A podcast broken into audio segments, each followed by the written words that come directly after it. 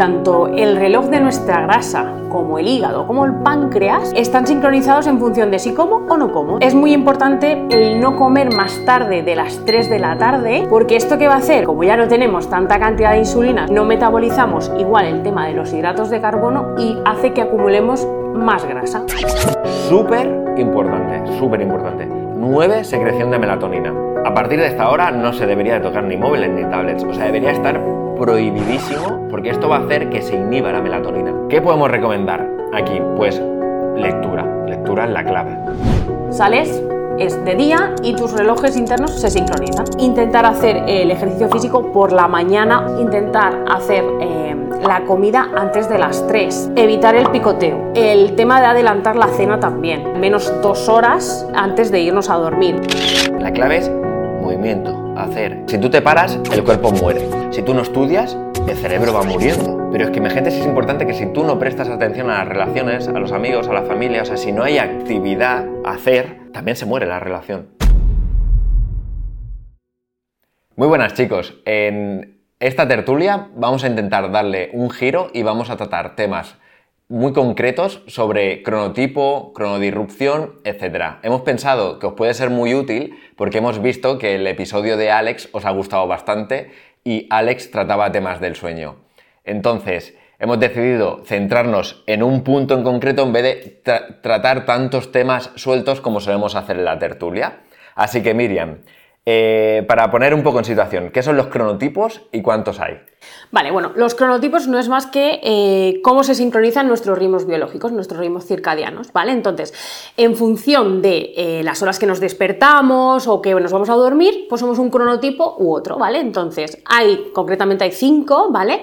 Eh, está el matutino extremo, que es el que se va a dormir a las 9 y media de la noche, 10 y se levanta a las 5 y media, 6. Luego está el matutino, que es el que se em, va a dormir a las 10 y media, 10, y luego se despierta sobre las 6, 6 y media el indefinido, que es un poco el cajón desastre ahí, el que se va a dormir a las, a las 11, 12 y luego se levanta sobre las 7 y media, 8. Y luego está ya los, los, que son más nocturnos, los vespertinos, ¿vale? Que estos van, pues el vespertino normal, por decirlo de alguna forma, va desde las 12 y media a 1 y media que se va a dormir y se levanta sobre las 8 y media, 9 y media. Y luego el extremo ya, el vespertino extremo, que es el que se va a dormir ya 2, 3 de la, de la madrugada y se levanta pues 10, 11 y media, más o menos. Pero, Óscar, ahora que hemos comentado esto, ¿tú crees que podemos nosotros mismos modular este tipo de cronotipo que somos? Vale, eh, sí, en cierta medida se puede llegar a modular, pero en cierta medida, ¿vale? Porque es un 70% genética. Entonces, al final, dependiendo de lo que hagamos en nuestro día a día, pues podemos llegar a hackear un poco, ¿vale? El día que nos vamos a centrar sobre todo en daros tips para ver cómo podéis hackear vuestro día dependiendo también de vuestro cronotipo y, y con lo que ha explicado Miriam básicamente. O sea, entender cuál es vuestro cronotipo de forma nativa porque es lo que tendéis a hacer durante el día. Entonces, a partir de eso, pues dar unos tips para que podáis hackear el día y que seáis súper productivos, ¿vale? Igualmente, quiero destacar que con la edad se va modificando este cronotipo. O sea, podemos ser de un tipo de cronotipo cuando somos más jóvenes, sobre todo pues 14, 15, 16 años, cuando somos más adultos o incluso mayores, ¿no? O sea, eh, normalmente las personas que tienen, pues a partir de 60 años más o menos, pues suelen ser cronotipos, pues esto que eh, se suelen ir a dormir eh, temprano y se suelen despertar bastante temprano. En cambio, pues ya veremos como los jóvenes es todo lo contrario. Em, entonces, un poco lo que decíamos, ¿no? Vamos a intentar dar ciertos tips que van a servir para hackear vuestro día y creo, Miriam, que quizá podíamos empezar como a describir un poco el día a día, ¿no? O sea, que suele ser un eh, cronotipo indefinido, que suele ser el, europeo, digamos, ¿no? Porque eh, un 60%, vale, en torno a un 60% de las personas tienen este cronotipo. Entonces, nos vamos a centrar en este por no dar todas las horas de todos los cronotipos distintos, porque sería una locura de podcast. Entonces, al final, Miriam, dinos un poquito cómo se va distribuyendo el día desde la mañana hasta la noche. Vale, bueno, para empezar, nuestros relojes eh, se sincronizan con las luces, o sea, es decir, la luz solar, es decir, cuando eh, se va lo que es la luz eh, diurna y luego cuando se va pues, el sol y, ya es la noche, ¿no? Así es como se sincronizan nuestros, nuestros relojes internos, ¿vale? ¿Qué pasa? Que cuando son las 7 y media de la mañana, vamos a empezar por la mañana, ¿vale? Entonces, cuando son las 7 y media de la mañana, que es con la salida del sol, ¿qué tenemos? Pues que dejamos de segregar melatonina, porque la melatonina es la hormona que induce al sueño, con lo cual ya tenemos que estar activos, así que dejamos de segregar melatonina.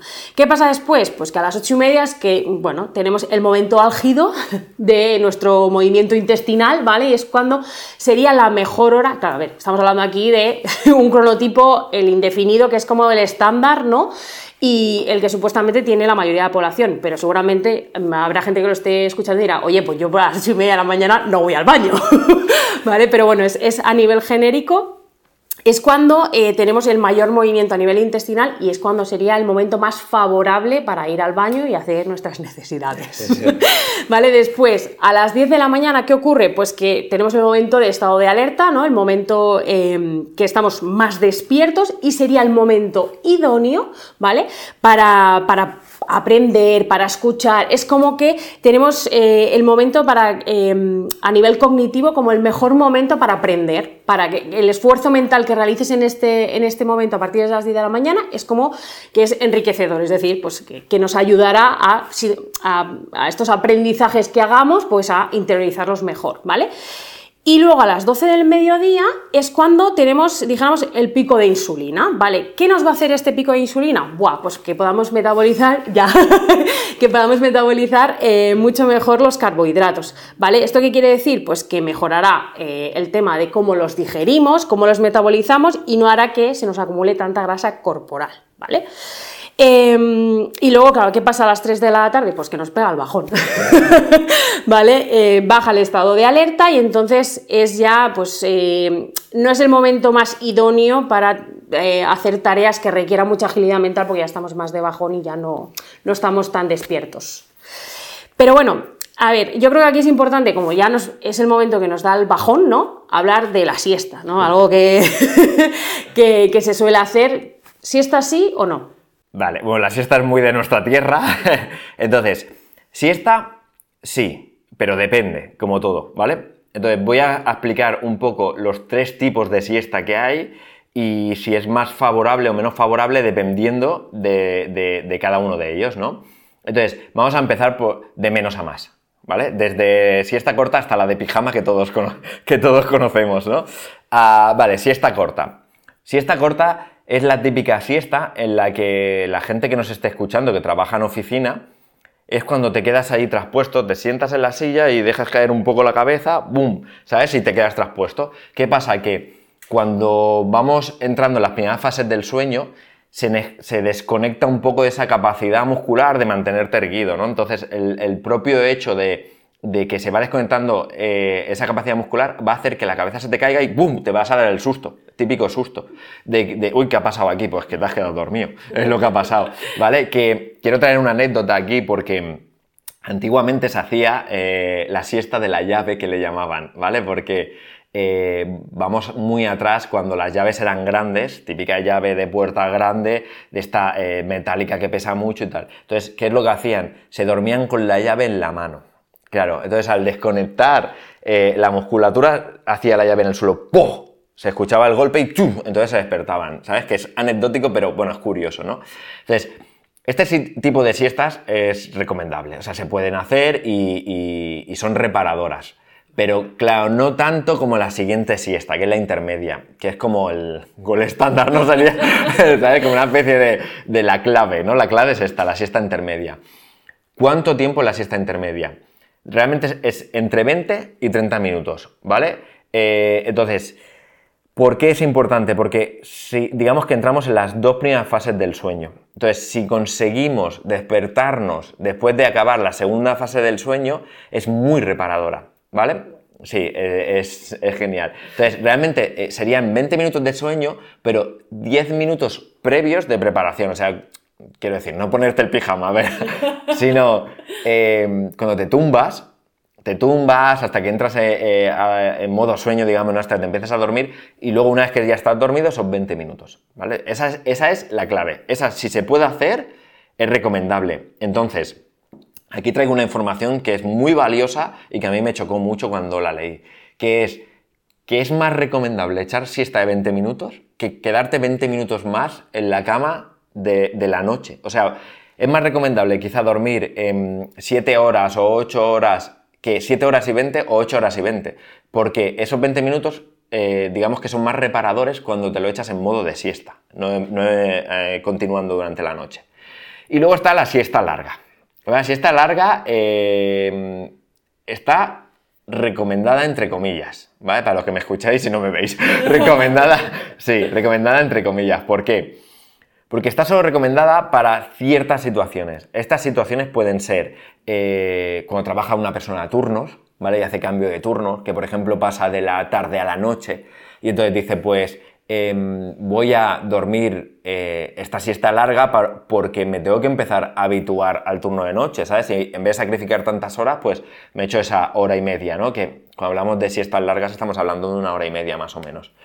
Ah, ¿Cuándo es recomendable también? Pues quizá en algún viaje muy extremo, ¿sabes? O sea, que hace muchos cambios horarios que dices, es que mm, si no me voy a pasar todo un día, o sea, o a lo mejor 48 horas, ¿no? Porque hay vuelos, o sea, no sé, pero si te vas de aquí a Japón, yo creo que son 20 horas de vuelo o una cosa así. Claro, 20 horas de vuelo más quedarte todo el día sin dormir, pues para eso te echas una siesta de una siesta larga, ¿no?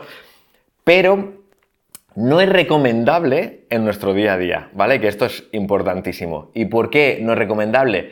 porque eh, podemos fastidiar, digamos, nuestro cronotipo, o sea, nuestro ritmo eh, circadiano, ¿vale? Es, contraproducente ahí porque estamos durmiendo tanto que somos capaces de alterarlo. Entonces, no es recomendable una siesta larga de forma habitual, ¿vale? Si tenemos que quedarnos con una siesta, sería la de 20 o 30 minutos. Entonces, también queremos eh, hacer hincapié aquí de dónde hemos sacado toda esta información, ¿vale? Que nosotros Previamente, pues ya habíamos investigado bastante sobre este tema que nos encanta. Aparte de toda la información que nos dio Alex, que fue brutal. Si no habéis visto el episodio, ir a verlo si es, o escucharlo, es brutal. Pero lo hemos sacado de un libro que se llama Los relojes de tu, vida, de Marta Garaulet, ¿vale? Marta Garaulet eh, es una investigadora española que es referente en el, en el campo de la cronobiología. ¿Por qué? Porque descubrió los relojes periféricos que contienen las células grasas. Es muy heavy, ¿eh? Es muy, es muy heavy, es muy heavy. La verdad es que es, una crack y su libro, o sea, no tiene desperdicio. Es todo valor, todo, desde el principio hasta el final, todo valor. Eh, entonces, comentaros que simplemente en el cuerpo tenemos eh, relojes periféricos que regulan ciertos aspectos fisiológicos, ¿vale? Que es muy importante. Y luego está el núcleo supraquiasmático, que sería el reloj central, ¿vale? Entonces, luego más adelante vamos a hablar cómo sincronizar un poquito este reloj o, o mantenerlo saludable, digamos, por lo menos, porque hay bastantes cosas que hay que tener en cuenta. Vale, entonces, saliendo de, la siesta ya, voy a seguir con las horas, ¿vale? Con las horas, eh, que es lo que sucede a lo largo del día. Entonces, a las 5, para la gente que nos esté escuchando que practicáis deporte y sobre todo deporte de musculación o hipertrofia, es el mejor momento del día, según la ciencia, para practicar este tipo de deporte. Que aquí quiero hacer un pequeño hincapié que ya comentaremos luego más adelante, que es que, que sea ese el mejor momento del día que predispone a hacer el ejercicio, no quiere decir que, sea tu mejor momento del día, ¿vale? Porque a veces por eh, situaciones del día a día, pues no puedes ir a entrenar a las 5, entonces es preferible que entrenes a lo mejor a 7, 8, 9, 10 de la mañana que no entrenar, ¿vale? Porque digan, no, es que si no a las 5 no es cuando más fuerza tengo. O incluso, por ejemplo, la gente que hace turnos, por ejemplo, que hace los turnos de noche, pues oye, a lo mejor entrenar antes de irse a trabajar, como vamos a hacer que tengamos un pico de cortisol más alto, eso lo que nos va a ayudar a afrontar la jornada de trabajo, ¿sabes? Y aparte de eso, encima nos desplaza como la hora central del sueño, con lo cual, cuando nos vamos a casa, que es para ya descansar, pues tendremos un sueño más reparador. O sea que en este caso también sería bueno pues, realizar el ejercicio físico pues, antes de ir a trabajar. A, modo de turno nocturno, evidentemente. Sí, totalmente. Y has comentado hora central del sueño, ¿no? Vale, pon un poco en situación qué es la hora central del sueño. La hora central del sueño es como dijéramos como la hora más reparadora, ¿vale? Que normalmente en los cronotipos que son indefinidos, que hemos dicho, que es el 60% de la población aproximadamente, son de dos y media de la madrugada a 5 de la mañana. Claro, en las personas que están haciendo turnos, por ejemplo, el turno de noche, por ejemplo, claro, ahí se rompe totalmente porque en esas horas concretas encima es, que están trabajando, con lo cual incluso les beneficia el hacer el ejercicio físico eh, antes de ir a trabajar porque estarán mucho más activos, ¿vale? ¿Y qué pasará luego? Pues que esas horas que son las más reparadoras que hemos dicho, de dos y media a 5 de la mañana, más o menos, eh, se desplazarán y empezarán a partir de las 7 y media o 8 de la mañana. Entonces, esas primeras horas de sueño que tengan ellos serán las más reparadoras y así evitarán el hecho de, Buah, me he levantado y estoy roto. ¿Vale? O sea que yo creo que es. Sí, es un buen, es un buen hack. Ya, uno, uno, de, uno de, los primeros hacks eh, que tenéis que tener en cuenta si hacéis turnos. Y luego también me gustaría hacer hincapié en que esto de los turnos al final es algo obligado, ¿no? O sea, al final es el trabajo. Pero ojo con trasnochar por simplemente ver una peli o lo que sea, porque puede eh, incidir mucho más en la salud de lo que creemos. Que eso es importante. Entonces, todo lo que esté en nuestra mano, pues tenemos que intentar cuidarlo. Que no decimos que un día que estás viendo una peli o haciendo lo que sea o cenando con los amigos y te acuestas más tarde lo que sea, pues no pasa nada. O sea, al final es un día sin más. Pero de costumbre que seáis conscientes de la repercusión real que tiene, porque es bastante dañino hacer este tipo de comportamientos. Entonces, eh, siguiendo un poco en el día, retomando, habíamos dicho lo de las 5, que es el momento de fuerza, entonces ya pasamos a las 7 u 8 de la tarde, ¿vale? Entonces, aquí todos, todas las personas, porque todos en algún momento de nuestra vida hemos estado malos, es el momento de máxima temperatura corporal, que suele ser cuando eh, la fiebre te sube, cuando estás malo, te sube muchísimo y es cuando normalmente salen las temperaturas más elevadas del día. Entonces, simplemente pues también que lo tengáis como dato para saber cómo quizá no asustaros, no más bien de decir, hostia, son las 8 y estoy a 39 de fiebre, me voy a morir. Bueno, no, porque es el momento de, máxima temperatura del día, simplemente que, lo sepáis. Ah, y luego a las 9 empieza la secreción de melatonina. Aquí voy a hacer, boom, hincapié. Aquí, boom, hincapié. ¿Por qué? Porque esto es súper importante, súper importante.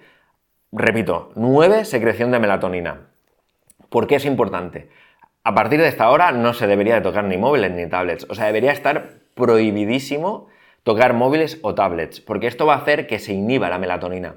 Entonces, si se inhibe la melatonina a las 9, la secreción de melatonina la vais a atrasar hasta X hora, que no sé eh, a qué hora será, pero cuando dejéis el móvil y la tablet. Y si eso, que aquí viene el punto, si eso es justo antes de iros a dormir, o sea, estás en la cama con el móvil, tiki tiki ahí mirando información, y lo apagas, claro, ¿cuántas horas tienen que pasar para que la, la melatonina haga el efecto que tenía que haber hecho desde las 9? Ojo ahí, ¿vale? Entonces, ¿qué podemos recomendar aquí? Pues lectura. Lectura es la clave. ¿Por qué? Porque aparte relaja el sistema nervioso central, entras en modo tranquilidad o para la gente que sea más atrevida, una meditación, algo música relajante, cualquier cosa que haga que tu sistema nervioso se relaje y que encima no tengas pantallas azules, ¿vale? Quiero hacer un hincapié que Marta lo comenta en el libro, que es que sí que se puede tener la tele, pero alejada bastante alejada de, nuestros ojos y con el brillo bajado y si es posible con una especie de, modo nocturno. Colores más cálidos o lo que, lo que haga la tele en cuestión, ¿no? Pero aún así, nosotros, a ver, si puede, o sea, mejor lectura que... sí, mejor lectura que tele, ¿vale? Entonces, eh, simplemente eso, que lo tengáis en cuenta porque es súper importante y es quizá donde la sociedad hoy en día está eh, cometiendo el máximo error, ¿no? Incluso a mí a veces, bueno, y seguramente a ti también te ha pasado, al final, eh, bueno, pues vamos acelerados, ¿no? Con el día y cosas que tenemos que hacer. Yo a veces me he ido a la cama y he dicho, no me puedo dormir de tan acelerada que voy, porque también he estado con el portátil a lo mejor hasta tarde y demás, Y bueno, pues la única opción es, vale, pues mira, me voy a estirar en la cama, me voy a poner meditación, aunque, aunque no esté, o sea, meditando como tal, sino intentando relajarme y es la única forma de dormirme, porque si no luego entras en bucle y no me duermo, no me duermo, te pones más nervioso todavía y es peor. Así que bueno, que para, que, para que sepamos todos la importancia de esto, de, de, no tener pantallas, no tener móviles a partir de las 9 de la noche, dejar que la melatonina haga su función y que nos ayude a conciliar ese sueño que, que tiene que ser reparador, porque si no al día siguiente estás cao. Claro, al final es un tema de... Es que esto también se, consideraría un hack, ¿sabes? Un biohacking aquí, porque al final, ¿qué es lo que estamos haciendo? Estamos conociendo eh, lo que puede llegar a suceder y dices, yo conscientemente tomo la decisión de no hacerlo porque sé que si hago esto al día siguiente voy a ser más productivo. ¿Por qué? Porque voy a estar más descansado. Pero es que no productivo de trabajo, porque siempre que digo la palabra productivo parece que es trabajo. No, productivo es, eh, puedo prestar eh, más atención incluso a mi familia porque estoy más despierto. Puedo, pues, obviamente, trabajar mejor. Puedo entrenar mejor, ¿sabes? O sea, eh, voy a, a, comprar y me acuerdo de las cosas, no estoy sonoliento, ¿no? Sí, que son chorradas, pero quiero decir, al final tiene un impacto tan importante y dices, es solo dejar el móvil y la tablet antes de, o sea, o a, partir de las 9 o a las 8, ¿vale? O sea, a la hora que sea. Em, yo creo que quizás sería un buen momento para exponer un poco el caso, por ejemplo, en mi caso, o si quieres exponer tú tu caso, de cómo eh, hacemos nosotros nuestro día a día, ¿no? ¿Cómo lo ves? ¿Lo... sí, vale, lo hacemos, vale, ok. o sea, yo, por ejemplo, yo soy una persona que se levanta muy temprano, ¿vale? ¿Pero por qué? Porque yo he detectado que las primeras horas del día soy muy productivo. Ya sea porque no tengo estímulos externos, ¿vale? No está la gente llamándome que tengo, que tengo que hacer esto, tengo que hacer lo otro, recibiendo WhatsApp, correos, etcétera, etcétera. Ya sea por eso o porque ya, como que mi cabeza ya, o sea, eh, eh, se ha sentado tanto a que de 5 a 8 soy súper productivo y ya me quedo ahí, ¿no? Entonces, yo me despierto. Hago, hago fucking barfish por la mañana. Aquí os podéis reír todo lo que queráis. Pero, mm, mirar, si he sacado algo de Yados, que es verdad, eh, es que hacer los barpees o hacer cualquier actividad em, de alta intensidad por la mañana, no hace falta que sean barpees, o sea, pueden ser eh, salto a la comba, puede ser sentadilla con salto, cualquier cosa que te acelere el ritmo cardíaco, que es la gracia, va a hacer que estés más concentrado después. Yo creo que la respuesta fisiológica, obviamente, no, yo no he buscado, pero no creo que haya papers de estos. Me encantaría que pusiera eh, eh, hipótesis, ya no tiene razón, me encantaría, sería brutal. Pero ¿Qué es lo que sucede? Que al final, como aumentamos el ritmo cardíacos, eh, cardíacos, cardíaco, y empezamos a eh, como hiperventilar, ¿no? O sea, inhalas, exhalas muy rápidamente, al final consigues oxigenar más el cerebro y yo he detectado que mi capacidad de concentración se aumenta muchísimo, ¿no? Entonces, eh, hago algo de deporte, así, de alta intensidad. Bebo agua también porque intento hidratar un poquito el cerebro y, si me apetece, que es en el 99% de los días, pues me tomo una taza grande de café. Eso hace que esté en un foco absoluto. Entonces yo lo primero que hago es estudiar a primera hora de la mañana, una horita de estudio. Luego eh, intento como resumir ese estudio, que lo puedo utilizar aquí para el podcast o para, o para cualquier otra cosa, ¿no? Después de estudiar, mm, hay dos opciones, o voy a entrenar de verdad, o sea, un entreno fuerte, fuerte, o sigo trabajando, que normalmente trabajo en el podcast, porque ahora es nuestro proyecto como nuestro bebecito.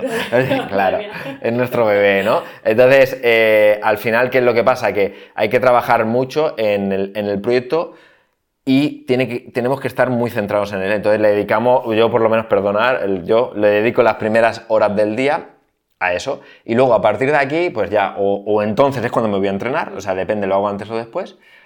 Y después ya como, y yo no me suelo echar siesta, ¿sabes? Pero después de, comer sí que yo hago un hack que a mí me funciona muy bien, que es pues mi pedazo de café y contesto correos y WhatsApps.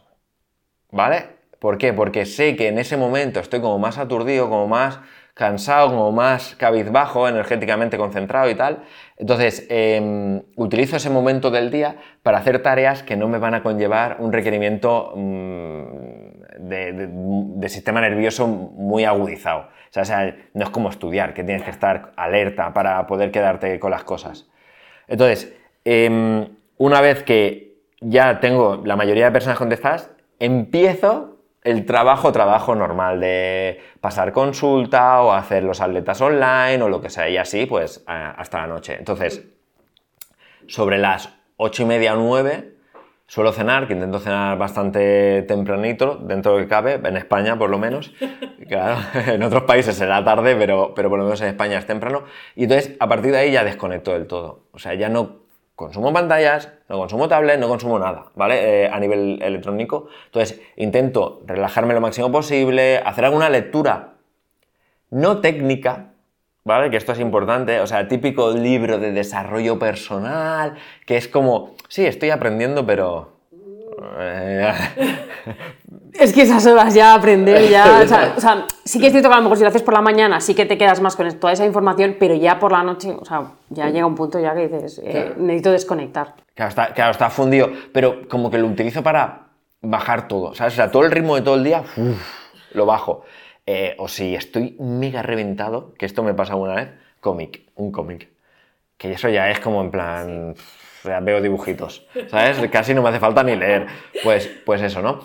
Que, que yo también adoro los cómics, lo que pasa es que no le, desgraciadamente no le puedo dedicar mucho tiempo, hay que elegir a qué dedicarle el tiempo.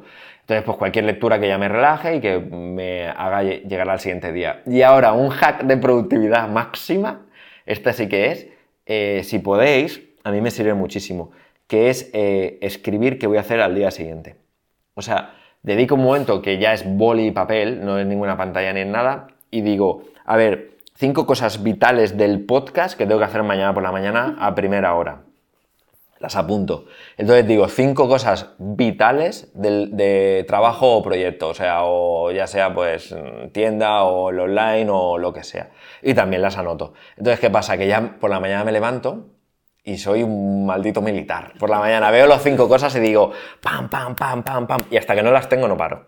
¿Vale? ¿Por qué? Porque eh, las he dejado escritas por la noche y considero que es lo más importante. Aparte me, los, me apunto 1, 2, 3, 4, 5 en eh, qué es más prioritario. ¿Sabes? El punto número 1, 2, 3 se tiene que hacer sí o sí. O sea, es que no puedo fallar en el punto 1, 2, 3 porque entonces... Eh, hablando mal, me vais a perdonar, vaya mierda de productividad que he tenido, claro. Entonces, pues eso, esos tres los, los tengo que machacar. Entonces, no sé si tú, perdón por la chapa, eh, no sé si tú quieres enfocar un poco, aunque creo que tu día es un poco más caos, ¿no? Pero... Mi día es, un poco más caótico. De hecho, ya, para empezar, yo, no, yo soy cronotipo indefinido, ¿vale? O sea, yo soy el cajón desastre. sí, sí, porque, claro, es que eh, sí que es cierto que, al final ya te acuestas más tarde, te levantas un poquito más tarde, tampoco mucho más, pero bueno, sí que es cierto que te levantas un poquito más tarde y yo sí que voy más en función de, como hemos comentado, el reloj este, porque yo noto, por ejemplo, que yo a partir de las 10 es cuando tengo mi momento de wow, eh, estoy despierta mentalmente y es cuando más, más funciono. Entonces, bueno, yo voy haciendo, yo no tengo una libretita, yo me voy apuntando posits. y soy la loca de los posits y me voy apuntando, sí que es cierto, pues cosas que tengo pendientes para hacer y voy tachando de la lista. Pero bueno, es que claro, mm, depende, mi día depende mucho, cuando tienes un peque, pues depende mucho de él y entonces voy variando en función de, pues, me lo, como me lo pueda ir montando con él. Entonces, no tengo una estructura como tú, como tal, ¿no? Eh, pero sí que es cierto que yo he notado, por ejemplo, pues lo mismo, que al final por la mañana es cuando más productiva soy y si alguna vez intento leer algo por la noche, o sea, muero. O sea, horror porque es que no se me queda absolutamente nada, no retengo nada de información y necesito lo que tú has dicho. Es una lectura que sea de otra cosa, que no tenga tecnicismos, que no tenga nada, porque es que no lo voy a retener. O sea, y lo tengo ya comprobado. Y a veces que he dicho, me voy a poner a leer este libro que... No, no, no, no. O sea, no lo hagas porque es que no retienes nada. O sea, al final es como una pérdida de tiempo. Dedícalo a otra cosa mejor porque esto no es nada productivo, ¿sabes? O sea, que Estoy contigo 100%, vamos en eso.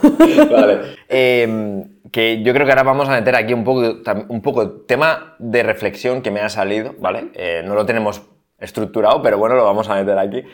Ah, claro, porque dices tú lo de por la noche, que yo te he comentado. Claro, cuidado porque los jóvenes, por ejemplo, ¿vale? Suelen ser eh, un cronotipo más nocturno, que es algo que queríamos eh, traer y, también vamos a hacer una pequeña reflexión con esto de cómo está el sistema montado, que no es muy eh, productivo para los jóvenes, que digamos.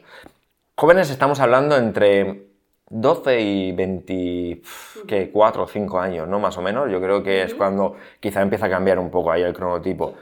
No pasa drásticamente a matutino, pero ya no es me quedo hasta las 3 de la mañana.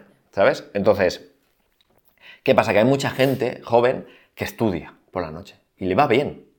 ¿sabes? O sea, con esto, si hay gente joven que nos está escuchando, que si os va bien y es vuestro cronotipo, mantenerlo, ¿vale? Entonces, la reflexión viene a que, claro, los están obligando, el sistema los está obligando a ir a las 8 de la mañana al, instituto o al final, a la última etapa de colegio, lo que sea, o bachillerato, o primera etapa de universidad, o incluso durante toda la universidad, porque eh, era hasta los 23 o 24 años cuando acaban, ¿no? De forma, de forma natural, digamos, de lo que se debería de seguir, ¿no?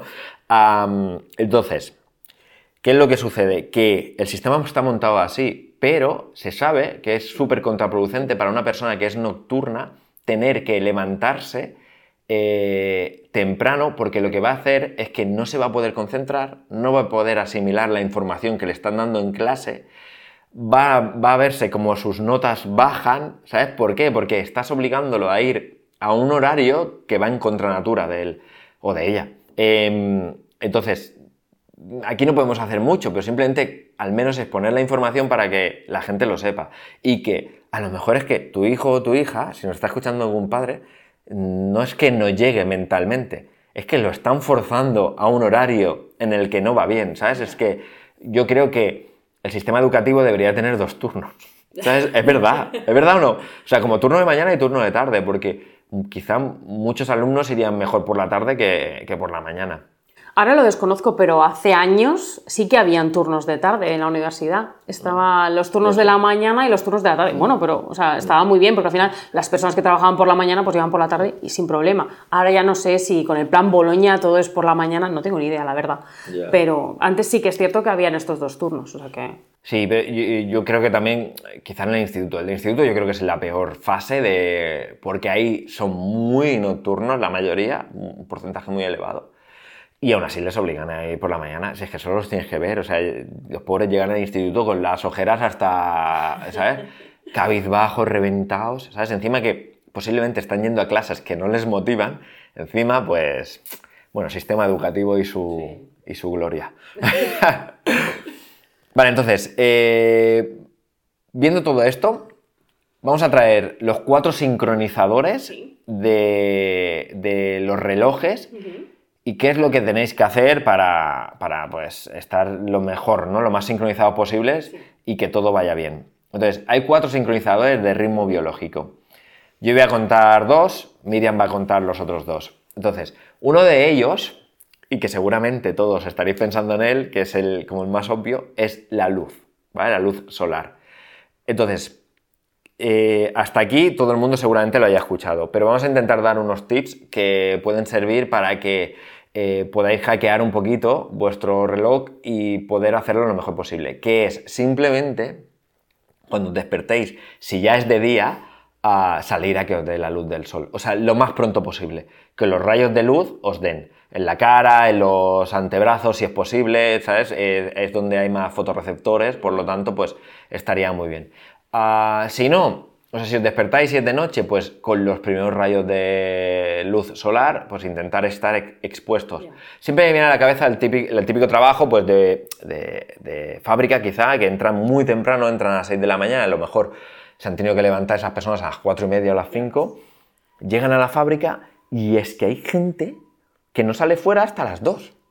Esto es horrible, pero horrible. Entonces, si tenéis pausas, eh, por ejemplo a las 8 o a las 10, intentar salir fuera, ¿sabes? Que os dé la luz.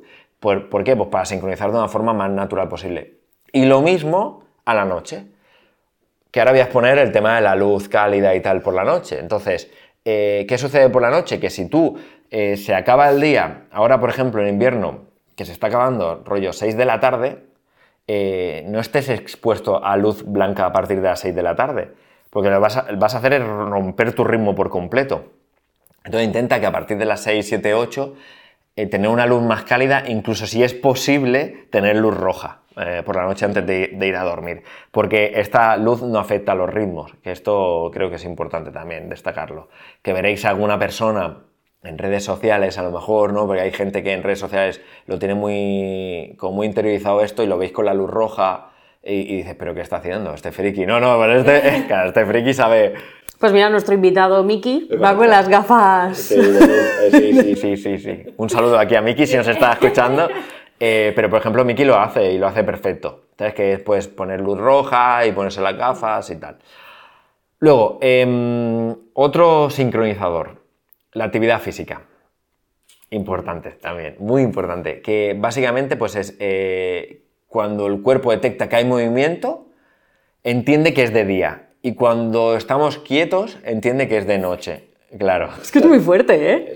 sí, esto es brutal. Claro, o sea, al final la gente o sea, tiene que intentar interiorizar que su cuerpo no es su cerebro. O sea, su cuerpo no es su cerebro. Entonces, hay indicadores externos con los que se sincroniza que no solo es yo sé que es de día, no, no. Es que tu cuerpo tiene que saber que es de día también. Entonces, si tú es el típico domingo que está lloviendo y dices sofá, eh, peli y manta. Sí, sofá, peli y manta, pero muévete también de vez en cuando. O sea, no estés todo el día tumbado. ¿Por qué? Porque entonces el cuerpo detecta que es de noche y se desincroniza. Esto es brutal. Es, que me parece muy fuerte, o sea, que el propio cuerpo sepa todo esto. Sí, sí, sí, sí. Que al final, pues, pues eh, nosotros estamos hechos de una manera, de forma natural, que estamos hechos para...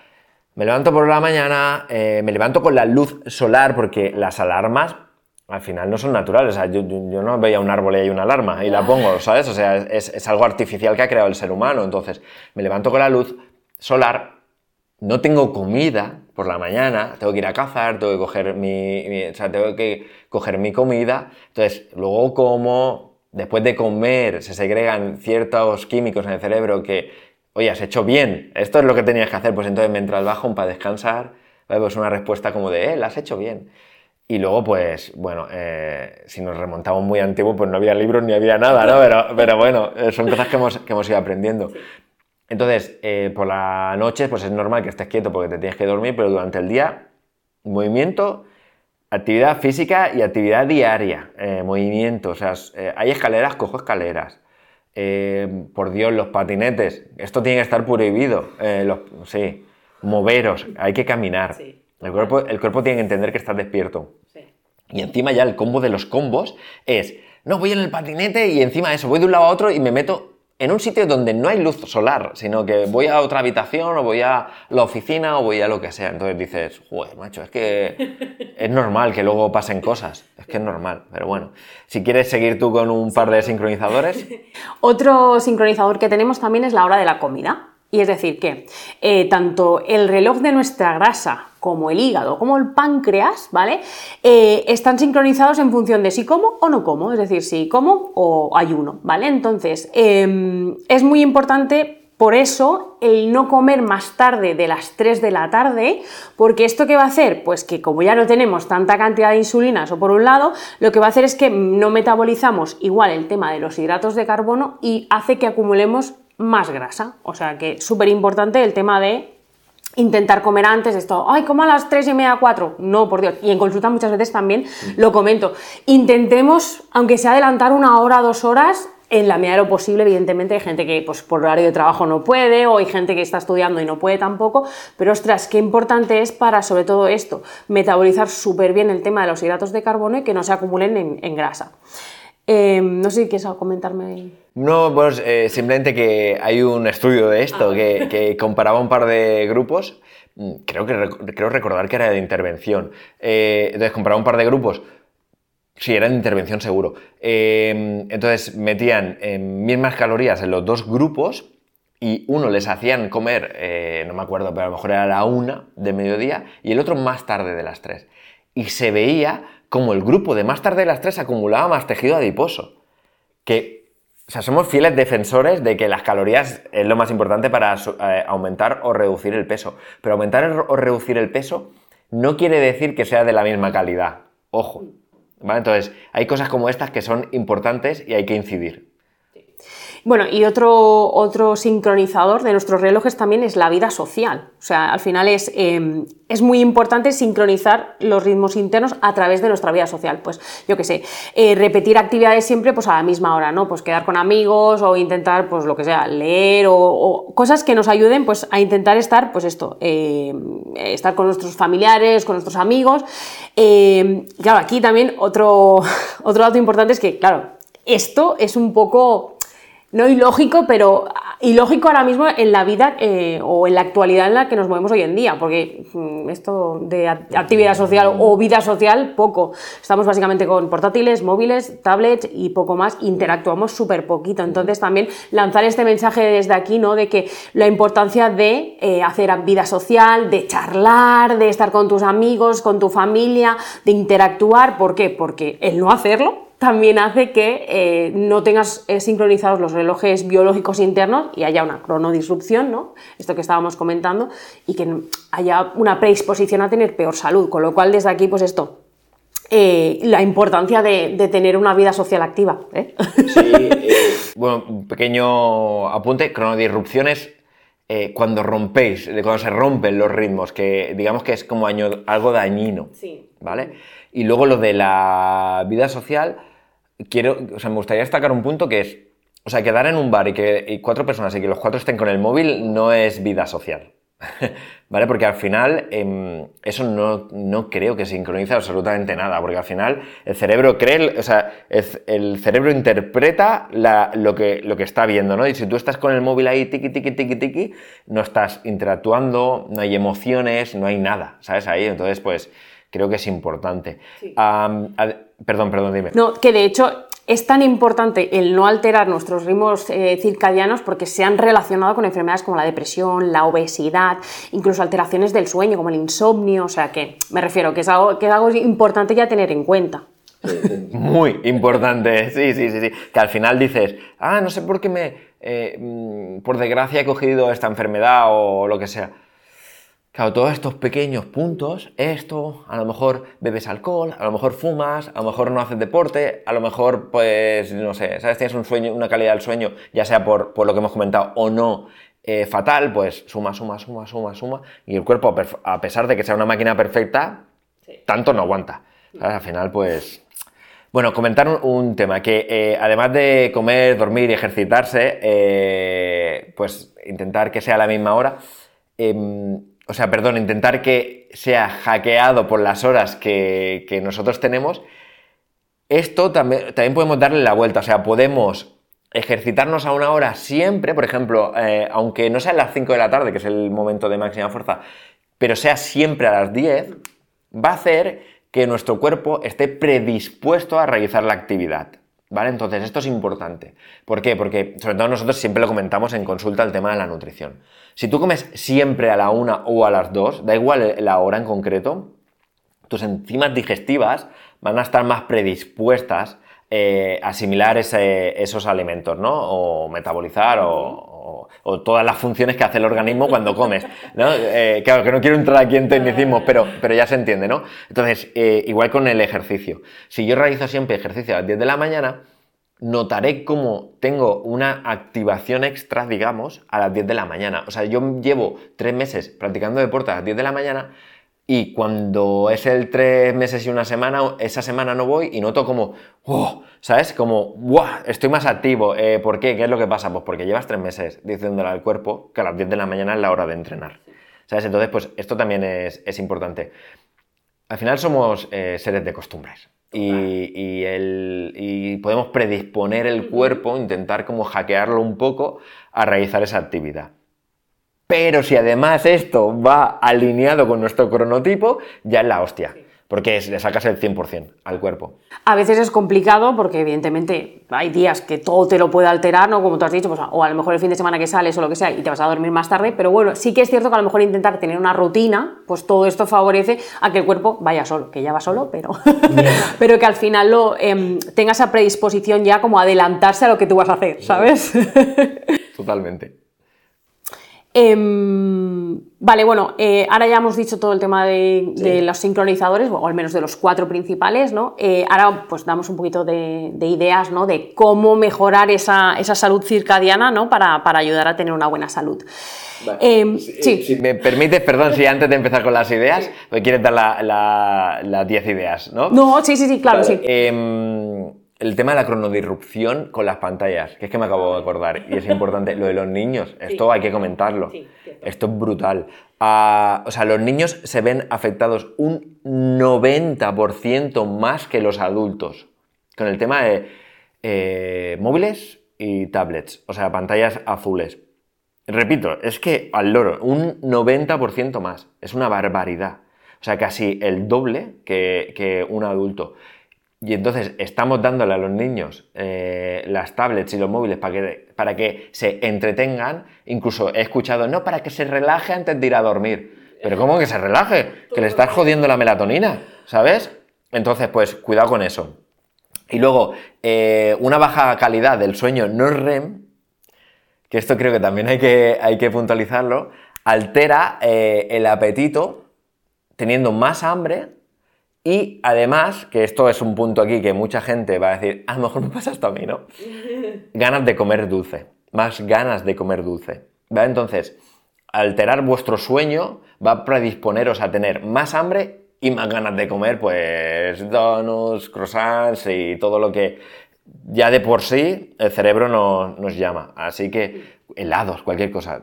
Hay que tener cuidado con esto. Ahora, perdón mi interrupción. si quieres puedes eh, empezar con las ideas. Vale.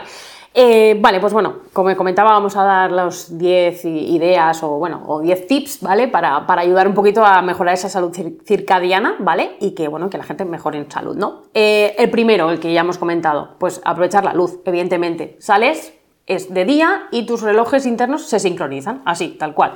Entonces, eh, es importante, pues esto, el salir, el por la mañana, pues aunque sea, eh, ostras, el que se va a trabajar, perfecto, porque ya sale. Bueno, pero el que no salga, pues aunque sea dar un paseo de 10 minutos, salir al balcón, a la terraza, a la ventana o lo que tenga, ¿vale? Para que le dé esa luz y al final eso ayude a que nuestros relojes internos se van sincronizando, ¿vale?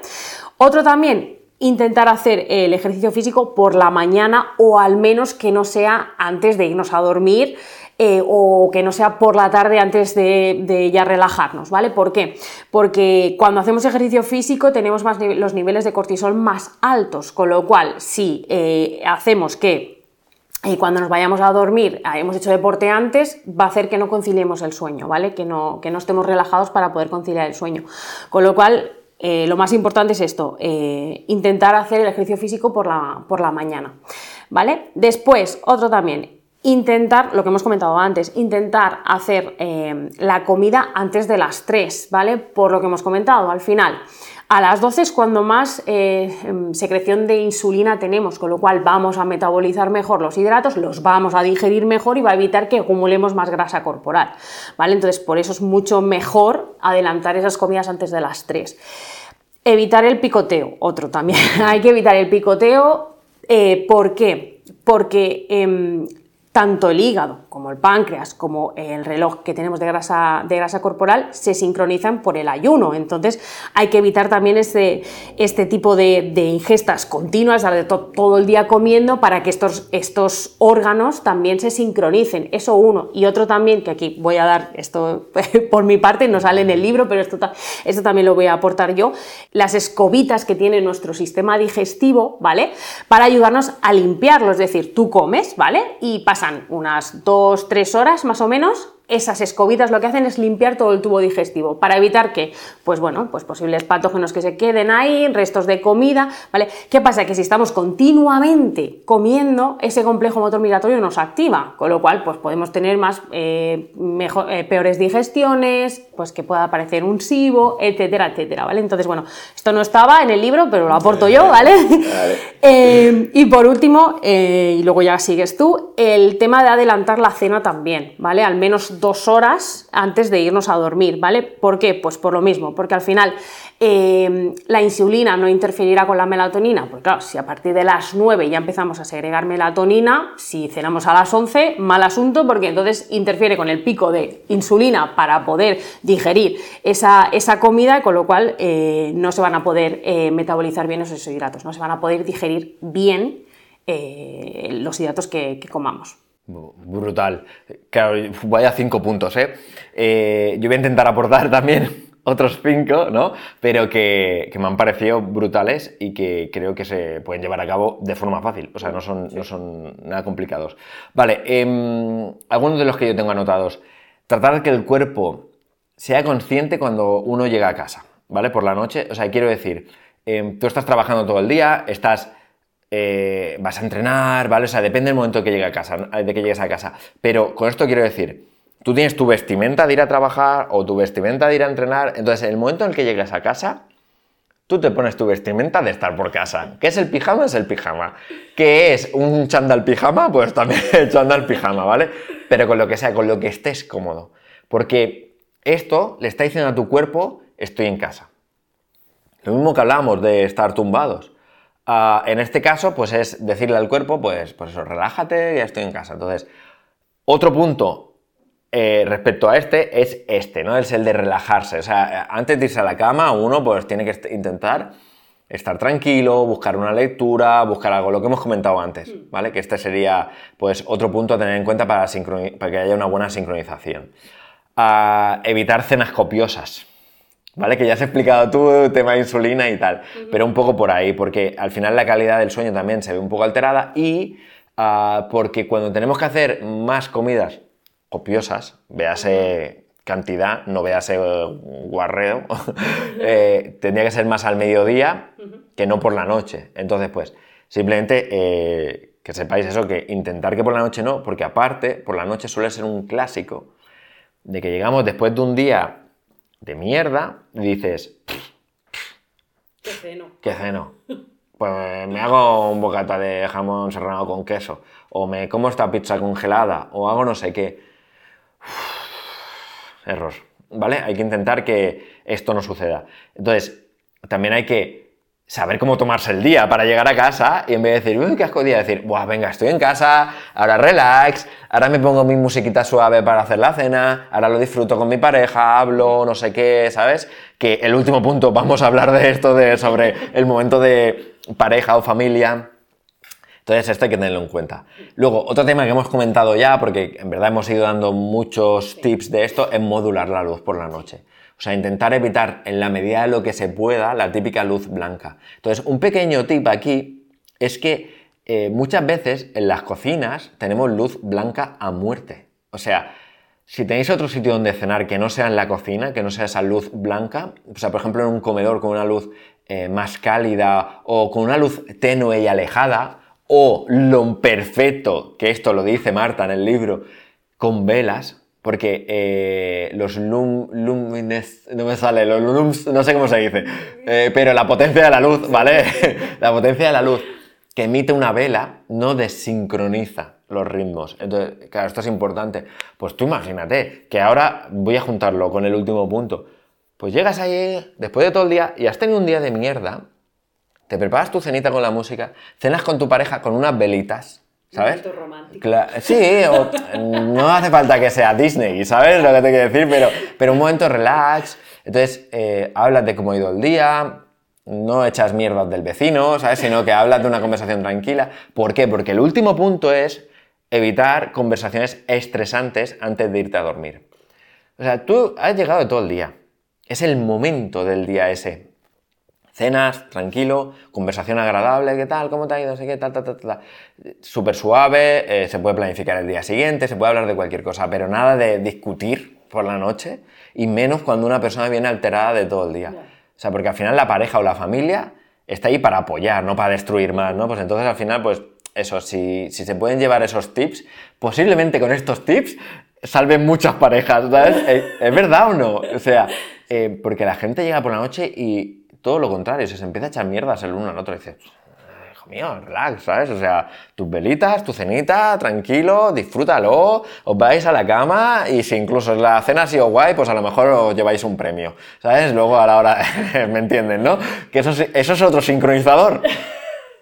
Es verdad, ¿sabes? Es verdad, es verdad, es verdad. Entonces, pues al final, pues es como relax y, ya está. y aparte que luego dices, ostras, he soñado esto. Bueno, pues que a lo mejor eh, la noche antes estuviste hablando ahí a, nivel estrés total con tu pareja, con tu familia, con quien sea. Y claro, luego todo eso, pues claro, como que son los pensamientos que vas teniendo durante el día los que luego te hacen a lo mejor soñar una cosa u otra, ¿sabes? Es como que... Sí, que yo no sé si es Marta que lo comenta en el libro o, lo he leído en algún otro libro o, un paper, no me acuerdo. Pero eso, eso es verdad. O sea, los últimos pensamientos que tienes durante la noche son los que se van a reflejar luego en, los sueños. Eso es brutal. O sea, cuando, si tratas con alguien así, lo típico de la mente millonaria, el típico libro este, ¿no? Que pero poca broma que te dice, no, no, tú te vas a la cama y dices, no, no, mañana va a ser un día brutal. Y entonces vas con ese pensamiento, mañana va a ser un día brutal, va a ser un día brutal. Me voy a levantar con energía, pum, pum, pum, pum, pum. ¿Qué pasa? Que te levantas a la mañana siguiente y dices, dices, que va a ser un día brutal, hoy lo reviento, ¿sabes? Y luego los fucking barpees. Y ya, claro, y luego ya lo tienes todo. Pero que es por dar humor, ¿no? Pero que es verdad. Eh, o sea, lo que no puedes irte a la cama es habiéndote discutido con tu pareja o oyendo, es que eh, a las 2 del mediodía volví al trabajo y uno se ha saltado el stop. ¿cómo que nos ha saltado el stop, tío? No me jodas, ¿sabes? Que han pasado ocho horas de eso. No sigas martirizando tu cabeza con eso. Entonces, eh, es importante. De paso, traigo también otra información que es: el cerebro solo puede tener un pensamiento a la vez. Entonces, un hack, que esto sí que es un hack brutal, es si ves que un pensamiento negativo te está subiendo al cerebro, intenta machacarlo con un pensamiento positivo. O sea, si estás pensando, el tío que se ha saltado el stop, me cago en la puta, que me ha pitado, que me he estresado. No, no, empiezas a pensar joder, qué buen rollo, mañana tal, no sé qué, no sé cuánto, ahora veo a mi hijo, a mi hija, ahora ceno con mi pareja, ahora no sé qué, y, entonces le da la vuelta. Entonces, el pensamiento que está subiendo del stop viene el otro y hace ¡bum! y lo machaca y lo envía para abajo, entonces solo se queda el positivo, arriba, y eso sí que es un hack eh, increíble. Desde mi punto de vista, ¿eh? que luego cada uno eh, actúe como quiera. No sé si quieres meter algo más a nivel de cronobiología, cronodisrupción. Crono... Yo creo que ya es suficiente, ¿no? sí. sí, sí, sí, yo creo que sí, ¿no? yo creo que hemos dado información importante. espero y aprovecho, eh, primero para que la gente que ha llegado hasta aquí se suscriba, si no está suscrita, ¿vale? Porque es brutal, solo el 10% de las personas que ven nuestros vídeos están suscritas. No os cuesta nada, un botoncito, clic y hacéis crecer al proyecto y ayudáis a que nosotros podamos seguir trayendo gente súper top, hmm. eh, porque la gente al final pues nos movemos un poco por cuántos suscriptores tiene el canal, ¿vale? Pues entonces si contactamos a alguien que es bastante famoso en redes o lo que sea, si ve que el canal está subiendo y que tiene buena proyección, pues mm, como que aceptan más a la hora de venir. Entonces, eso, lo primero, lo agradeceríamos el alma si os suscribís. Sí, y lo segundo es si nos queréis dejar en comentarios si os parece bien este tipo de tertulia, si creéis que hemos aportado valor o no, eh, lo que sea, os lo agradecemos también muchísimo. Nosotros leemos todos los comentarios, ¿vale? Incluso los comentarios de muchos vídeos atrás, porque hay gente que aún comenta en los primeros vídeos, pero la verdad es que la aplicación de YouTube, por ejemplo, está muy bien hecha y te, y te va saltando eh, los, los comentarios a pesar de que sean de vídeos de hace tres meses. Entonces, pues eh, os lo agradecemos también en el alma porque es un feedback para nosotros. Eso te iba a decir, tío, que al final es un feedback para si saber, pues esto, si les interesa o no les interesa, ¿sabes? Y bueno, la verdad que todo, hasta el momento, la verdad que todos los comentarios han sido súper positivos, que estamos súper agradecidos por todos esos comentarios de qué buen contenido, dais contenido de valor, que la verdad que es que eso nos, nos llega al alma, ¿eh? O sea, es verdad, es así. Entonces, y eso nos hace que queramos seguir con el proyecto, ¿sabes? A pesar de todas las horas que, que le dedicamos y que le tendremos que dedicar, ¿no? Y que es un coste de energía muy heavy para nosotros, pero tras leer estos mensajes de, oh, eh, me ha encantado el vídeo, tal, es que te llena, eh, vamos, el día te lo alegra. Sí, pero al final como que le da sentido lo que hacemos, ¿no? Porque eh, nosotros vemos un número ahí, ¿no? 2.000, 3.000 visualizaciones, no sé qué, y dices, ah, vale, está bien, pero esa gente que hay detrás, o sea, ¿realmente le está gustando? ¿O han clicado porque les ha parecido curiosa la miniatura? ¿O, o porque...? Entonces eh, saber que realmente tiene una función real lo que hacemos detrás y que puede que esté ayudando a gente, pues es genial. Eh, por no decir los invitados que son la caña, o sea, son...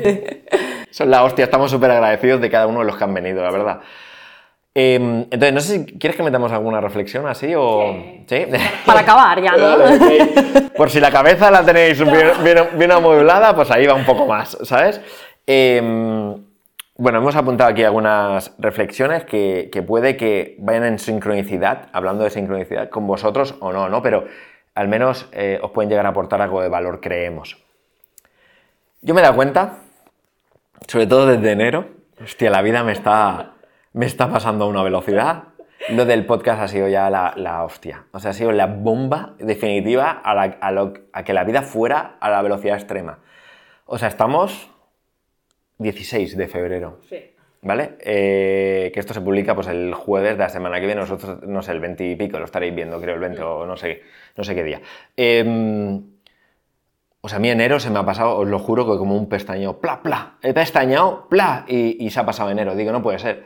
O sea, es que no puede ser esta velocidad de vida, o sea, brutal. Entonces, eh, yo tengo un pequeño trauma con envejecer, ¿vale? Que, spoiler, los que habéis llegado hasta aquí, la semana que viene hay algo que tenga que ver con lo de los traumas, ya lo veréis. Es un capítulo que creo que os va a volar la cabeza. eh, a nosotros nos voló la cabeza, es brutal. Entonces, muy brutal, muy brutal. Em, un pequeño trauma con el tema de, de envejecer a esta velocidad. Entonces, cada vez más, por lo menos en mi caso, intento de que cuando estoy con gente y tal, pues eso, intentar evitar todas las tecnologías y prestar atención a la gente. Pues que dices, hostia puta, es que eh, se ha pasado enero en un momento y he vuelto a pestañear y febrero estamos a, a, pues eso, a día 16, que no puede ser. No sé si tú quieres aportar algo respecto a esto. Bueno, es que me pasa igual que a ti. O sea, se me ha pasado los meses volados y aparte es que ya no los meses, es que los días. Cuando me doy cuenta ya digo, ¡guala! Pues si son las 8 de la noche ya. O sea, se me ha pasado el día volado y evidentemente intentas hacerlo todo, pero es que hay veces que no, no llegas y, piensas, es que necesitaría no 24 horas, necesitaría, yo qué sé, pues 48 o, o más para hacer todo lo que tengo que hacer va tan acelerado todo que no, que es que no, ya mismo estamos en verano. ¿Sabes? Es que. Bueno, con el clima que hace ya, ya, ya estamos en verano prácticamente, pero... Pero dices, ostras, aparte que, claro, que estamos haciendo este proyecto que nos gusta, eh, que nos da dolores de cabeza, porque es verdad, y, tenemos momentos de mucho estrés, ¿vale? O sea, y tenemos también que intentar aprender a gestionarlo, porque yo la primera, o sea, en esto te digo que yo la primera. Eh, pero claro, que es un proyecto tan chulo y luego ves los feedbacks de las personas que, pues, que comentan, familiares o amigos, que, ostras, que... Y ya todo eso ya te llena tanto que dices, qué chulo y qué bonito lo que estamos creando, ¿no? Entonces, bueno, se pasa rápido, sí que es cierto que lo estoy disfrutando, ¿vale? Porque eso sí que es cierto, entonces, eh, bueno, eh, creo que una parte negativa con una positiva, ¿no? Creo que se compensa ya, ¿no? o quiero creer eso. Totalmente. Aquí dos puntos a traer. El punto número uno es que, eh, ¿te acuerdas que creo que fue en el segundo episodio en el que, el que yo te pregunté a ti, tú me preguntaste a mí, que fue en el segundo, que me dijiste lo de la energía, no sé qué, y te dije yo, propósito de vida. Es esto, o sea, es el propósito de vida. O sea, yo me levanto a las 5 y a lo mejor me ha costado. Hay días que me ha costado a las 12 y media o la una. Que dices, duermes 4 o 5 horas, que, que con todo lo que acabamos de decir es para que me caiga ahora un rayo y decir, eres gilipollas, tío, acabas de decir todo lo de la cronodirrupción y me estás diciendo esto ahora. No, la cosa es que, eh, eso, yo me levanto y, ¡guau, a las 5, venga, que tengo que hacer no sé qué, no sé cuánto y tengo que... pa-". O sea, perdón, es con energía. Perdonar. Eh, y luego otro, otro tema, que José Elías, para que no conozca, que ahora se ha hecho bastante famoso, es un billonario que ha salido en redes sociales, el primero que ha salido, él lo dice. Dice, es que yo tengo un, un trauma con envejecer, dice, porque a mí me gusta tanto mi vida. Y yo creo que no- pasa un poco esto, es que a mí me gusta tanto mi vida que se, que se pase tan rápido no me gusta. ¿sabes? Dice, no puedo poner freno a esto, no puedo vivir 400 años, estaría guay. Estaría guay. Bueno, a lo mejor con las innovaciones de los más, a lo mejor llegamos a vivir 400 años, ¿no? Pero bueno, eh, sin más, al final, no sé si quieres añadir algo más aparte de lo de la reflexión esta, si no pasamos a la siguiente. Ah, no, ya está. Con, con lo que hemos aportado creo que es suficiente. Creo que habrá mucha gente que se siente igual que nosotros, de que la vida le pasa, que no se da cuenta y dices, jo, yo quiero vivir más. Sobre todo a esa gente que está viendo o escuchando el podcast mientras hace otra cosa. Que dices, no tiene ni tiempo para eh, pararse. Pero que aún así le agradecemos en el alma. Eh, segundo punto. eh, creo que esto lo apunté y no, no habíamos hecho el resumen de, para el día de hoy y, y ya como que lo hemos dicho un poco, pero que somos energía. O sea, si separas, tu cuerpo, o sea, si te paras, tu cuerpo muere. O sea, somos movimiento, somos caos. Tenemos que estar activos. Durante el día hay que estar activo. O sea, no puede ser. Y es que, es que debería ser criminal. O sea, el universo, Dios, en lo que creas, ¿vale? O sea, en lo que crea cada persona. O sea, te ha dado un cuerpo que es perfecto, que tiene unas capacidades de hacer cosas que son increíbles. No puede ser que tengas los huevazos de levantarte y de meterte en el sofá todo el día. Es que no puede ser. Por eso enferma el cuerpo cuando pasa esto. O sea, lo que digo, Dios o el universo o en quien creas, te ha dado ese cuerpo. Aprovechalo, tío. O sea, a la prueba está, cuanto más te mueves, más energía tienes. Y por... Perdón, perdón, dime. No, no, que, a ver, que siempre te puede apetecer un día de decir, o que te encuentres mal y digas, ostras, hoy mm, no me puedo levantar del sofá porque no puedo con mi alma. Eso está claro. Pero sí que es cierto que lo bueno sería, o lo positivo sería, pues eso, intentar mantenerte activo lo máximo que puedas. Pero ya no solo a nivel físico, también a nivel mental. O sea, es decir, o sea, el, el hecho de, Buah, hoy he tenido un día de mierda y me quedaría en el sofá, pero no, voy a entrenar porque, ostras, me va a venir tan bien para mm, liberar mi mente de toda la mierda a lo mejor que ahora mismo tengo acumulada, que ya no solo a nivel físico, sino a nivel mental también creo que en la actividad física también lo agradece, ¿no? O sea, agradeces el, el- hacer esa- ese deporte o lo que quieras hacer, o ir en, o sea, ir en patines o lo, que, o lo que quieras hacer, pero que te libera, es liberador, ¿no? Imagínate si es importante el tema de la energía y el hacer, o sea, la clave es movimiento, hacer, energías, ¿no?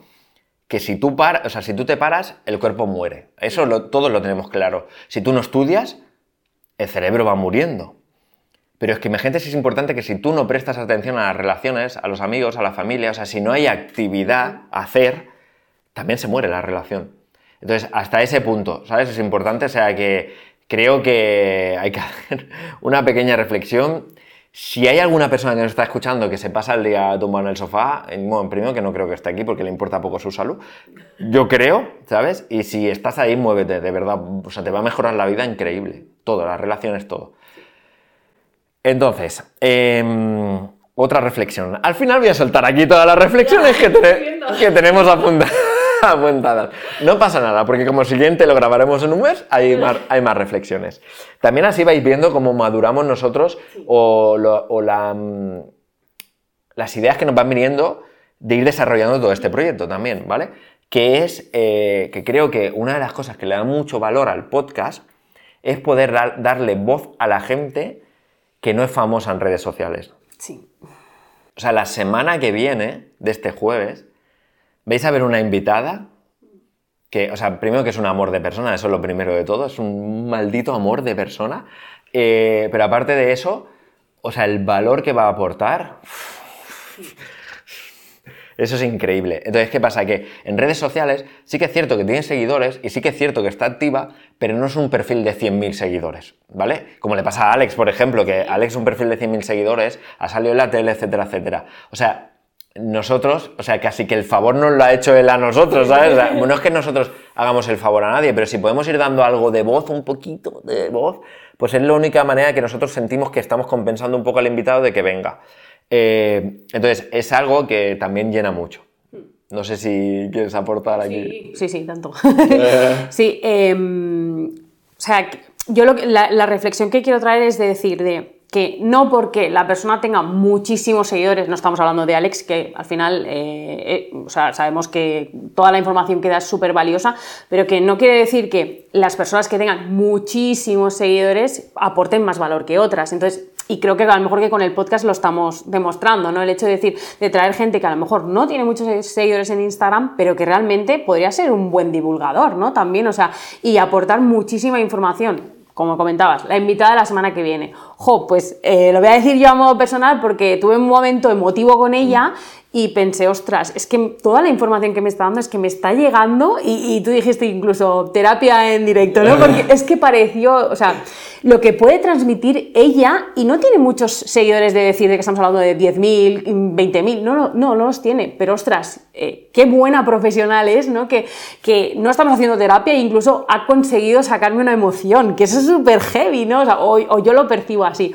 Entonces, Yo creo que este proyecto lo bueno que tiene, o como yo lo veo, ¿no? No sé si tú estarás de acuerdo, pero como yo lo veo es que estamos atrayendo gente, ¿no? Que no son mega famosos, pero ostras, que yo creo que aportan un valor, pues que muchísimos que tienen muchísimos más. Entonces, no sé, lo, veo como algo súper positivo por nuestra parte, el hecho de, traer gente que, que realmente tiene mucho potencial, aunque en las redes sociales pues no lo parezca, ¿sabes? Porque al final, pues bueno, yo creo, y soy también, y esto siempre te lo digo, que al final las redes sociales eh, tampoco son un reflejo de lo que tú eres como profesional, ¿vale? Entonces tú puedes ser muy bueno y tener 300 seguidores, que no es nada malo, ¿sabes? Yo mi perfil mm, tengo muy poquitos, mm. pero eso no quiere decir que, que sea mala profesional. Entonces, también esta reflexión ¿no? de las personas que a lo mejor, pues, o que intentan coger, mm, ostras, voy a ver a esta Nutri o a esta psicóloga o a esta quien sea, uy, pero qué poquitos seguidores, eso es que tiene que ser mala. No, o sea, por favor, no, al final esto no quiere decir que, seamos peores o mejores profesionales, ¿no? Y no sé, lo, encuentro súper súper positivo el hecho de dar voz a personas que, bueno, pues que a lo mejor no tenían alcance porque no son mega famosas. Mm. Y, y aparte, mm, a veces es que quizá no tienen ese número de seguidores porque ya trabajan muchas horas y no pueden dedicarle tiempo a divulgar. O no les apetece divulgar, si es que no pasa nada. Pero sin ir más lejos, que me viene a la mente el, eh, de Uri, el, episodio de Uri. Es que él no divulga porque no quiere. Ya está. Pero claro, el contenido, que, o sea, la calidad que aportó es brutal y mucha gente, pues, al final te lo dice, ¿no? Que es la gracia, que a pesar de que hay gente que en comentario no nos lo deja, pues nos lo dice por la calle, gente que nos conoce, me pareció brutal, no veas lo que aprendí, ¿sabes? O te escribe por WhatsApp, ¿sabes? O sea, cualquier cosa. Pero la verdad es que creo que en eso sí que lo estamos haciendo bien, que estoy súper agradecido y súper agradecido también que la gente que no ha grabado nunca nada se exponga a grabar una hora y media dos horas. O sea, invito a cualquiera que juzgue esto desde un punto de vista negativo que se ponga a la persona a grabar dos horas, que va a ver lo que es, ¿sabes? Luego, otro punto, otra reflexión. Em, creo que la velocidad, o sea, estábamos hablando de que la vida se pasa rápido, pero la velocidad es súper importante. Pero súper importante cuando hay foco, ¿vale? Em, no me sale ahora cómo era el, hombre este el, que da char, eh, Víctor Coopers, que no me salía. Sí, lo tengo en la, lo tenía en la lengua y ya está. Víctor Coopers. Víctor Coopers dice que no puedes ir como pollo sin cabeza, ¿no? De velocidad. Pero es que yo me estoy dando cuenta ahora. O sea, la velocidad es muy importante para hacer cosas, pero no para ir como pollo sin cabeza que no sabes a dónde vas. Porque el pollo sin cabeza es la persona que se levanta, miro las redes sociales, eh, luego cojo, y como cualquier cosa, y luego eh, voy corriendo al trabajo porque encima llego tarde, porque no sé qué, la atasco, pito, me estreso, esos pollos sin cabeza. Y luego la velocidad que yo defiendo es, velocidad es, yo me siento, foco absoluto en el podcast, intento hacerlo todo súper rápido y no pierdo el tiempo en gilipolleces, ¿sabes? Porque al final eh, ley de Pareto, 80-20. O sea, el 20% es lo importante, ¿no? Eh, pues focalizo el 20% y pa, pa, pa, pa, pa, pa, pa. ¿Sabes? Que eh, nosotros también estamos súper agradecidos de la velocidad a la que está creciendo el canal, que eso también es velocidad, ¿no? Pero que, que al final es porque intentamos focalizar en lo, solo en lo importante y no intentamos perder mucho tiempo en otras cosas. Mm. Pero bueno, no sé si quieres comentar algo de la velocidad. No, ya lo has dicho tú todo. Vale. Ah, y últimos dos puntos. Vale, em, varios temas que, yo creo que se pueden trabajar a nivel poblacional, ¿no? Que, también me está dando cuenta este mes. O sea, todo lo que traemos aquí es porque nos hemos dado cuenta uh, en la confianza en uno mismo. Está súper deteriorada la confianza en la sociedad. No sé si tendrá algo que ver eh, a nivel de redes sociales, de en plan me expongo y no tengo repercusión y me creo que soy malo, que eso también puede llegar a ser. No lo sé. La verdad no me meto ahí, pero es un pensamiento que me viene. Pero la confianza, o sea, cada persona, cada persona es un diamante en bruto de algo. No quiere decir que todos seamos súper buenos cocinando, por ejemplo. Pero todos tenéis eh, un potencial brutal a explotar. Y la gente, eh, esto también lo comentaba en aquel, que me estoy acordando en aquel episodio, que la gente ha sido machacada durante tanto tiempo que ya no confían, es que no confían en absolutamente nada. No, no, tú confía, tío, que, que, si tú eres bueno o bueno en eso y crees que eres bueno o buena, ves a saco con todo, porque luego va a venir la, parte buena, es verdad, es verdad, es verdad. Y, vale, último tema, eh, que este libro me lo estoy leyendo. No os diré todavía cuál es hasta que no me la acabe, porque no quiero recomendar hasta que no me la acabe, pero es un libro que yo vi, siempre sí que voy a explicar mi técnica para detectar buenos libros, ¿vale? Que es verdad, eh, creo que... Yo ya la sé. Ya. pues corto aquí el episodio. no, no, menos. Em, que me ha ido muy bien y, por ejemplo, compré el libro de hábitos atómicos cuando llevaba cuatro ediciones. Y ahora no sé en las que lleva. Llevará, no sé, es que, no sé, la última vez que lo vi creo que llevaba 42 ediciones, no sé, una barbaridad que dices, pero ¿qué es esta barbaridad? ¿No? Pues, ¿cómo detecté yo que el libro de hábitos atómicos era bueno?